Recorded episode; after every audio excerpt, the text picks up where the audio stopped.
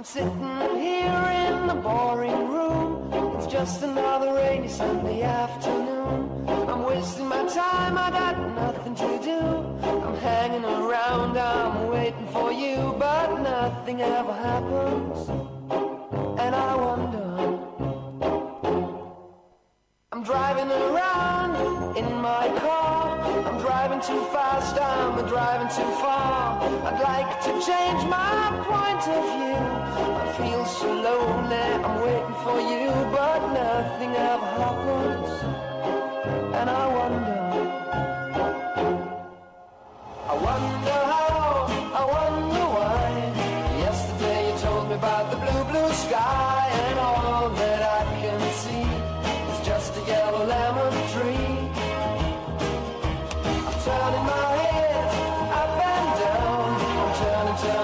turning.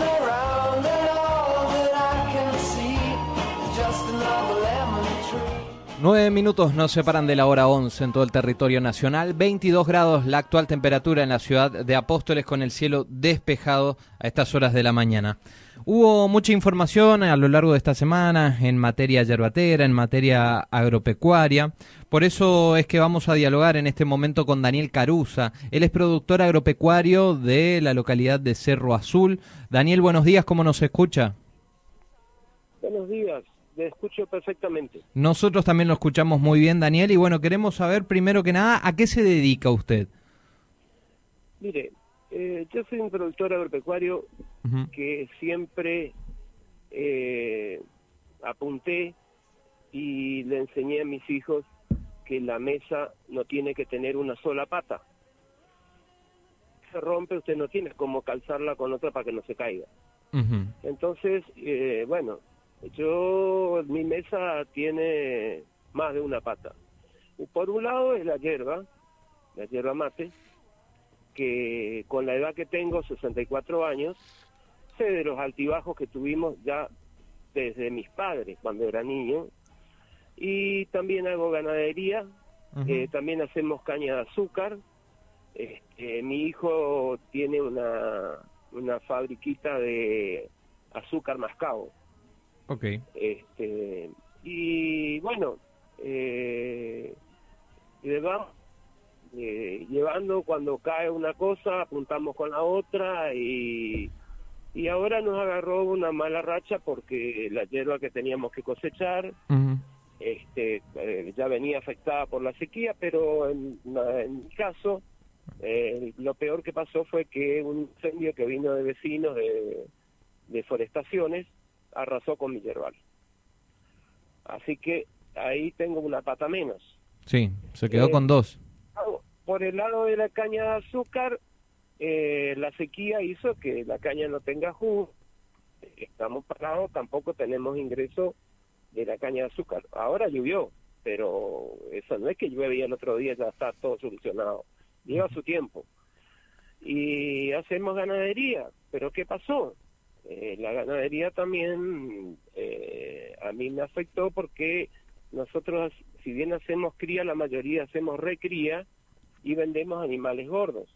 Ajá. Con todo lo que le pasó a los pobres hermanos correntinos con, la, con los incendios, se vieron obligados a vender, o mejor dicho, mal vender su ganado, y eso afectó a que no haya interés acá en mi zona de los compradores tradicionales, entonces eh, también me complicó la... Así que estamos eh, peleándola. O, en o este sea, momento en este momento estoy yo tengo dos eh, lugares donde tengo una parcela de tierra en la entrada al Parque Provincial Taranco donde es tierra colorada que tiene una parte de hierba y una parte donde hacemos ganado eh, para cría. Y otra parcela que tengo más hacia Cerro Azul que es un lote más grande pero no tiene tierra colorada. Allá tenemos el arriba de los cerros, caña de azúcar, en la tierra es toscosa, pedregosa, y hacemos ganadería allá, recría. Así perfecto. funciona mi sistema. Según lo que me estaba comentando y volviendo a su metáfora, digamos que su- sus tres patas que tiene la mesa se han quebrado y esto- usted está en la lona, Daniel. Y sí, este, uno siempre, tantos años, eh, uno, digamos, hace eh, el prestigio, por eso yo a veces me digo, ¿por qué los argentinos no pagamos nuestras deudas? Porque si usted es un deudor, deudor serial, no, no tiene ningún lado nada. Yo, por suerte, hoy, a pesar de mi situación, puedo cargar combustible, falta, no me falta nada. Este, es más, eh, tuve ofrecimientos de, de ayuda si es que necesito, porque saben que soy una persona seria, recta, cumplidora, nunca le, le estafé a nadie y bueno, que tuvo un mal momento. Ahora, Daniel, yo lo escucho a usted y también comparo, digamos, la, la, otra pata, la otra pata por parte del gobierno provincial, en el cual se adjudican de que la, la situación, eh, si bien reconocen algo de la crítica sequía e incendios que hemos tenido, se están dando mecanismos, digamos, a, a los productores, apoyo, ayuda. ¿Usted ha recibido algo de esto? No, porque eh, para, para el gobierno yo soy un gran productor, soy grande. ¿Cuántas? Entregué más de, más de 60 mil kilos de hierba el año pasado, entonces ya por ese lado ya no, no tengo. Eh, y aparte los créditos que están ofreciendo eh, son de 100 mil pesos. Eh, yo con 100 mil pesos no, 100 mil pesos no, hoy eh, usted eh, compra, hay, hay un herbicida, un abono, eh, que vale el bidón, vale 50 mil pesos, 100 mil pesos, este, no, no, no, no se justifica ese trámite. Yo entiendo que el gobierno de provincia, y me parece correcto, eh, que lo ayuda a los más chiquitos, está bien. Ahora bien, yo soy un poquito más grande, no soy grande porque grande estamos hablando de, que los que tienen muchísimas hectáreas. Yo tengo 30 hectáreas de hierba para mí, para el INIM tengo menos. El INIM no computa como hectáreas de hierba las calles por donde se saca la hierba, todas las calles por donde entran los camiones, ellos no computan. Entonces ellos me descontaron y me dicen que yo tengo 28 hectáreas. Ah, mira. Junto al INIM ¿qué, cálculo yo hacen? Si yo saco con helicóptero la hierba o cómo saco la hierba si no tengo esa calle.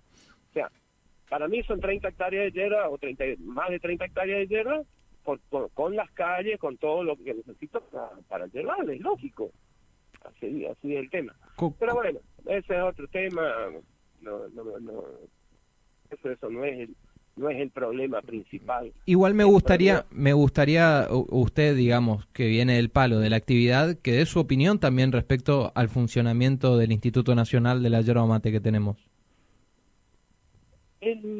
para mí, el Instituto de la Yerba Mate, eh, cuando fue creado, cuando surgió la idea, eso es lo que yo quiero aclarar, porque yo participé y eh, creo que este señor que está al frente ahora del, del INIM andaba merodeando la Cámara de Diputados, también no sé qué hacía, tenía algo que, algún cargo ahí. Este, cuando se estaba estudiando eso, la idea era que como el Fondo Especial del Tabaco sería, vio que el, el paquete de cigarrillo tiene una estampilla. Sí. Bueno, esa misma idea era trasladarla a la tierra mate, que cada paquete que se vendía venga en retorno al productor. O en retorno al productor directamente una parte y otra parte podía venir también un retorno de ahí algo para el parecero que tiene una época del año que no se cosecha. Podía haber un fondo también para emergencias como en el caso mío que se me quemó toda la tierra y ahora bueno Ahora estoy caminando acá en el Yerbal mirando a ver si brota algo, porque recién ahora llovió, este, y veo alguna plantita brota, y pero parece que un 10% nada más, el resto no brota nada hasta ahora. Y este, entonces el INIM es una cosa que se transformó eh, desde su creación, se fue transformando, y ¿qué, ¿en qué quedamos con el INIM? Que el INIM recauda cuánto. ¿Usted sabe cuánto? Yo no sé. No. No sé quién sabe, sabrán ellos. ¿Cuánto recauda el INIM de la estampilla de cada paquete de hierba que se vende. Bueno, ¿y qué hacen con la plata? ¿Qué hacen? Porque está bien, eh, a mí me consideran grande y no me pueden ayudar, pero no, ayudándole a los chiquititos con, con alguna tontera no, no es el tema. si es un organismo nacional, este, es mucha plata la que se manejando ahí, eh, lleno de, de, de personas este, que se eh, instalaron ahí y bueno, cobran. Y bueno, yo, fíjese, el primero de febrero fue el incendio. Inmediatamente este eh, nos comunicamos con el INIM, me dijeron que no, ni parece que no quieren ni atender muy bien por teléfono, este no había ningún tipo de ayuda para mi caso. Este, entonces, para mí, el INIM no sirve y tendría que desaparecer desaparecer si no es que de la estampilla esa vaya al productor y al talecero. ¿Por qué? Porque si no, el, el industrial pone la estampilla, el industrial compra la estampilla, pero en algún lado el industrial tiene que trasladar el precio de eso. Y traslada o a pagar menos la hoja verde o a aumentar en góndola. El gobierno nacional le pone un límite para que no suban y bueno, entonces va a pagar menos al productor. Entonces estamos nosotros en el medio del sándwich donde donde somos lo que siempre terminamos pagando el pato. Y ni hablar también de todos los desencuentros, como usted bien lo dijo, un lugar, un instituto donde hay muchas personas que ni siquiera pueden ponerse de acuerdo en fijar un valor para el producto madre de nuestra provincia. Todos los años escuchamos hablar, va laudo, va laudo y terminan los porteños definiendo cuánto vale nuestro producto, el producto de los misioneros. Pero si es para eso, que desaparezca de mí y que fije la nación mamá y bueno, que se eh, vaya el ministro acá nuestro, yo creo que el ministro de, Agricultura acá de Misión, el Ministerio del Agro, se va con sus numeritos, se sienta con el ministro de la Nación y sacan un, precio razonable y termina el problema. Porque esto es una cosa que no tiene sentido que exista el INIM. Para mí el INIM tiene que desaparecer porque no cumple ninguna función que sirva al productor. Yo, o sea, como un organismo nacional, tenía que estar prestándole servicio. Yo le decía, el primero de febrero se quemó, nosotros nos comunicamos, hoy estoy acá en el hasta hoy no vinieron. Me dijeron que me iban a avisar cuando iban a venir. Hasta hoy no vinieron a ver mi. Y yo pago, yo pago como corresponde. Pago todo en blanco. Yo tengo, nosotros trabajamos en familia, la limpieza del lo hacemos en familia, la cosecha, sí, eh, se paga el servicio como corresponde, eh, los tariferos vienen con su en colectivo, con su cuadrilla, como pide marca la ley, todo, todo, todo eso me parece correcto, correcto. Pero, a ver, si hay un organismo que recauda y no es al que aporta, estamos mal, estamos mal. Te llevo, te llevo un poco a tu área, eh, en general, no solamente hierba, sino también hablar un poquito de la ganadería, caña de azúcar que producís. Y, y, en base a eso me gustaría preguntarte cómo es producir en la provincia de Misiones con las cargas impositivas que sabemos que existen y son altas. Mire, eh, el tema está en que, por ejemplo, eh, también con la ganadería tenemos un tema eh, a nosotros nos encerraron en un sistema donde no podemos escaparnos. Eh, yo le digo, para mandar un animal a un frigorífico o a otro campo, si yo voy a vender un animal, es más difícil que hacer el trámite para salir de la República Argentina e irme a Europa. ¿Me entiende? ¿Por qué? Porque yo, para venderle, supongamos que usted es un productor agropecuario. Vendo animales a usted. Vamos a hablar de productor a productor. Ajá. Bueno, yo primero de todo tengo que tener vacunado mis animales dos veces al año con la fiebre aftosa, para la fiebre aftosa. Una, una enfermedad que no existe. No hay, que alguien me diga dónde hay un foco de fiebre aftosa. No existe. Eso es un negocio. Es un negocio entre laboratorio, intermediario, el, eh, la Fundación Asuntos Agrarios y demás hierbas. A mí me cobran por cada cabeza 270 pesos. Pagué estos días. 270 pesos por cada animal vacunado.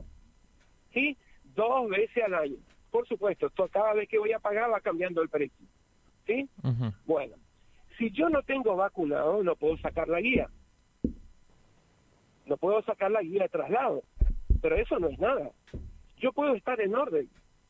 Pero cuando pongo el destino, Juan Pérez, ese señor Juan Pérez también tiene que tener estar en orden.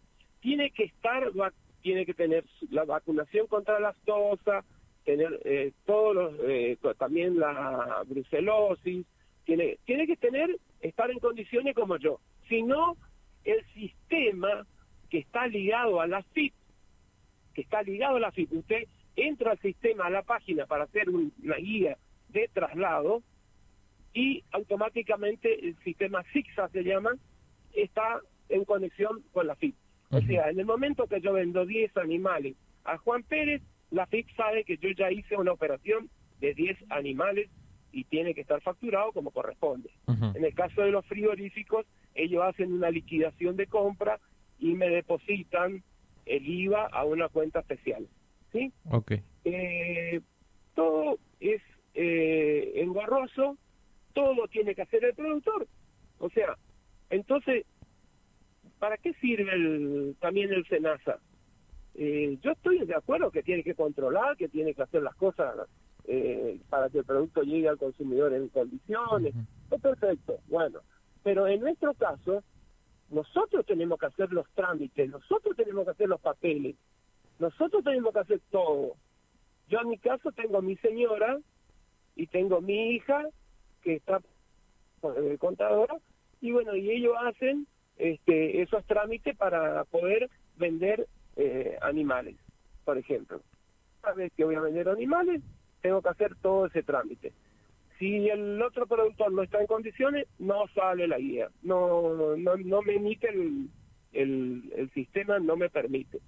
Eh, entonces, eh, por eso le digo, para ir a un, a- así sea a 500 metros, que cambie de dueño acá, eh, llevo caminando los animales. No preciso ni camión. Aparte, si va a llevar en camión, el camión tiene que estar inscrito, tiene que pagar la to- todos los requisitos que pide el SENASA. O sea, muy engorroso. Yo le digo la verdad, yo tuve la facultad de la vida, pasé un tiempo por política sin querer, porque nunca me gustó, pero me tocó y estuve varios años y la eso fue una facultad para mí. Pero yo eh, sé que cuando me decidí a ser agricultor era porque no quería ser un profesional, no quise ser abogado, no quise ser médico, no quise ser... eh, yo quería ser un productor, ¿por qué? Porque no quería hacer papeles, yo quería producir y vender mi producto. Y resulta que hoy me encuentro que tengo que ser eh, prácticamente un contador o tengo que tener un contador ten- que me haga todo, eh, o sea, tengo un contador, de hecho tengo, pero aparte de eso tengo que tener administrativamente dentro de, mi establecimiento, que soy un dentro de mi casa, va, ¿qué establecimiento? No tengo mi oficina, que dentro de mi casa, bueno, se hace todos los papeles, se junta toda la factura, después se le lleva al contador, el contador lo presente para que verifique todo lo demás. Pero es muy, es muy engorroso. Ahora, ajá, y por eso cada vez hay menos productores agropecuarios, cada vez hay menos eh, productores que quieran este, dedicarse a la agricultura. Eh, yo lamento porque tengo eh, eh, dos hijos varones y una hija mujer. La hija mujer está ya a punto de, de recibirse como contadora. Y el hijo mayor es médico veterinario eh, se matriculó y después dio, de baja la matrícula porque no, no trabajaba para afuera. O sea, trabajan para la familia, para los animales que tenemos nosotros, la familia. Este, él es médico veterinario recibido en la, acá en Corrientes, en Lanzal, es eh, técnico universitario en producción ganadera. El otro más chico eh, estaba haciendo la carrera de ingeniería en informática y bueno, ahora con todos estos problemas, todo esto, bueno, decidió quedarse solamente con este, la otra carrera que es un poco más corta, que ya está haciendo el trámite para que le den el título, que es este eh, eh, programador, o sea, eh, este, tiene un nombre de la carrera, no sé mm. cómo, Bien. Daniel, me, me gustaría también que... que, me... ellos, fíjese un detalle, en este momento ahora, los dos, uno que es un profesional recibido con dos títulos universitarios y el otro que ya tiene un título universitario, están curando los animales acá en este campo. Están los dos en el corral, los dos solitos, están este, haciendo sanidad eh, al ganado acá en el campo. Porque con el incendio se quemó todo, quemó corrales, quemó alambrado, quemó todo, y recién ahora pudimos hacer el corral y todo eso, entonces es la, eh, se está recién ahora pudiendo, pudiendo encerrar los animales para hacer la, sanidad y todo lo que hace falta. Daniel, la verdad que su mirada ha sido más que importante. Nosotros también tenemos una zona muy productiva que muchos también nos escuchan aquí desde la FM Chimiray y nos ayuda un poco más a ampliar el panorama que están atravesando en este caso nuestros productores de la provincia. El, por ejemplo, volviendo al tema del INIM, el INIM por empezar, eh, es como yo le dije, el, la estampilla tiene que volver a, de alguna forma, así como el Fondo Especial de Tabaco. El Fondo Especial de Tabaco, una parte viene para el productor, otra parte viene para proyectos, para planes, para hacer alguna innovación, para diversificación, para esas cosas. Este, pero hay plata que viene para las cooperativas, para este, son subsidios que tienen abajo, que es generado de esa estampilla. Ahora, ¿esta plata dónde va? A mí me gustaría, por ejemplo, acá que estoy en el campo y tengo una pala y tengo una bolsa, juntar una, un poco de tierra y mandar a analizar este, la tierra de mi campo, de mi yerbal, a ver qué le falta, qué, qué producto tendría que ponerle. Este, no, al para eso no le importa. El INIM tenía que tener también intervenir en los viveros donde se produce hierba, porque yo ahora voy a tener que comprar hierba, voy a tener que vender ganado, comprar eh, de hierba y entrar otra vez a plantar hierba, porque está bien, yo tengo 64 años, no sé cuánto podré aprovechar de esa hierba, porque no sé de dónde sacó este señor que en 6, 8 meses se recuperan los hierbales. No, no, acá hay que plantar la hierba y que esperar cinco años. Y si hay algún yerbal que, que brota, por, que tiene suerte y que brote, y mínimo de tres años no, no se recupera. Y yo, por ejemplo, me fui a hacer un trámite, me dijeron que hay que hacer un trámite de la emergencia, me fui a Póstelo, a la casa del colono, me atendieron muy bien, todo perfecto, pero me dieron emergencia por 180 días. Ahora digo yo, en 180 días, ¿qué recupero yo? No recupero nada en 180 días. La, emergencia tenía que ser por lo menos para 5 años o 3 años, una cosa así. O, pero dar una emergencia por 180 días es una falta de respeto hacia el productor. Eso es tener totalmente, eh, no tener el mínimo conocimiento para, para ayudarle al productor. El productor tiene que ayudarle en serio. Y volviendo al tema de, por ejemplo, yo planto un plantín y dentro de cinco años me voy a dar cuenta de que el plantín este a lo mejor no era un buen plantín.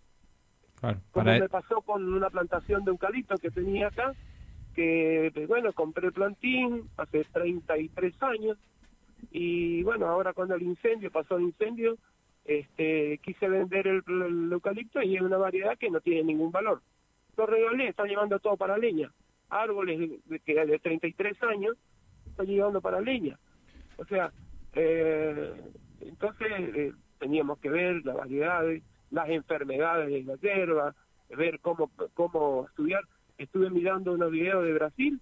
Brasil tiene el Embrapa, que es un organismo del Estado, donde ayuda al productor, donde le orienta al productor, hasta las curvas de nivel en el campo le van a marcar, le hacen análisis del suelo, le eh, buscan la forma de, estudian las enfermedades que tiene la hierba y le, le están dando eh, asesoramiento al productor.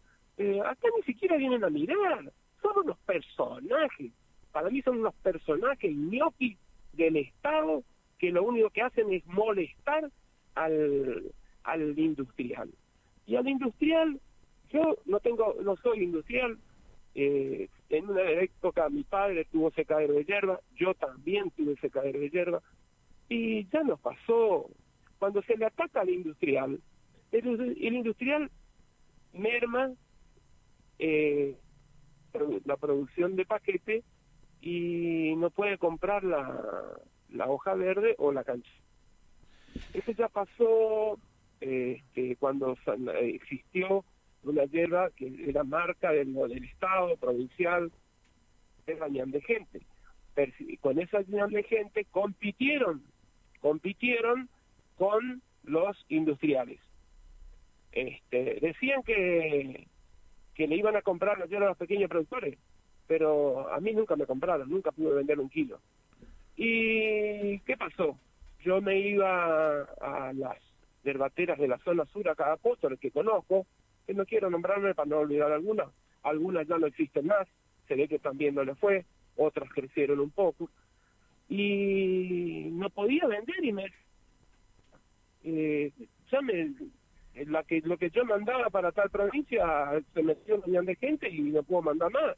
Este no te puedo comprar más hierba Daniel, lamentablemente no, nos estamos quedando sin tiempo. La verdad que es interesante todo esto que estás contando y también nos pone un poco del lado de los productores que después de haber pasado todo lo que han pasado durante este verano, todavía las trabas siguen permanentes en vez de la ayuda que debería ofrecer el gobierno a nivel provincial y a, nivel nacional también, que deja mucho que desear. Mire, yo para ir terminando, cuento una anécdota de lo que pasó eh, eh, en un momento cuando estaba, cuando se le haciéndole la competencia desleal, porque era una competencia desleal porque tenía publicidad oficial del gobierno y bueno, y meta y meta con eso, este, yo me vi teniendo la puerta del depósito que no la podía cerrar de tanta hierba que tenía adentro acumulada, eh, tuve que ir y Apóstoles, recorrí toda la yerbatera, ninguno me pudo comprar ni siquiera mil kilos de hierba canchada.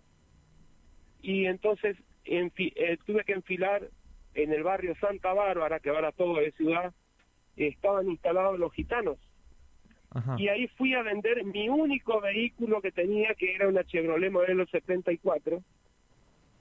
Tuve que, la vendí a los gitanos porque que necesitaba plata para vivir, subsistir y cumplir con algunos compromisos.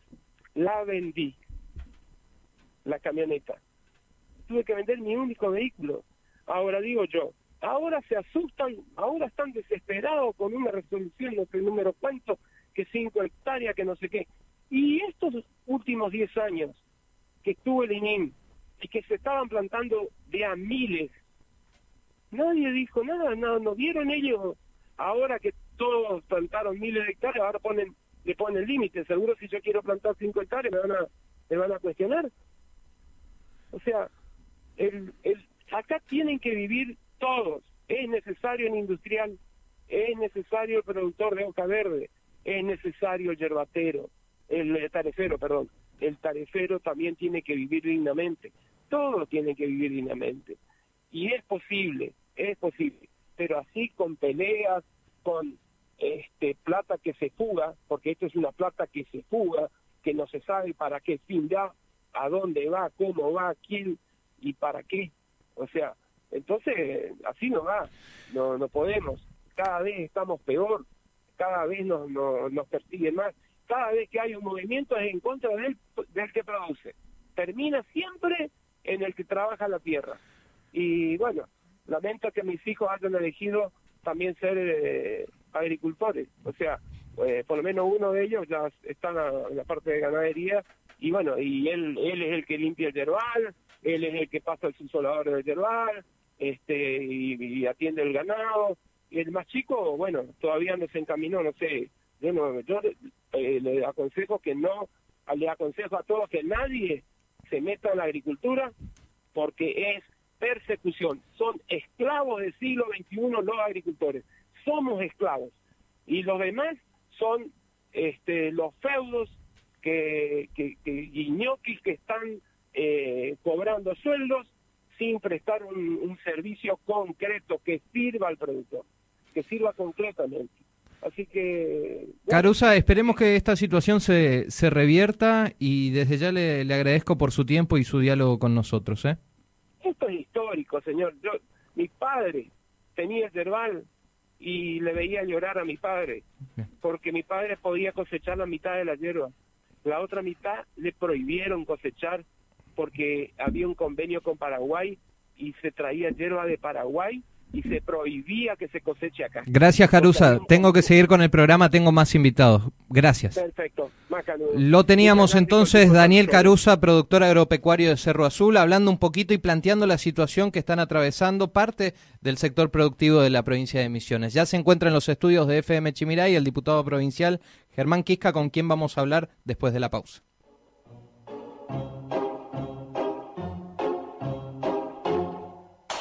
sitting the boring room. It's just another rainy Sunday afternoon. I'm wasting my time, I got nothing to do. I'm hanging around, I'm waiting for you.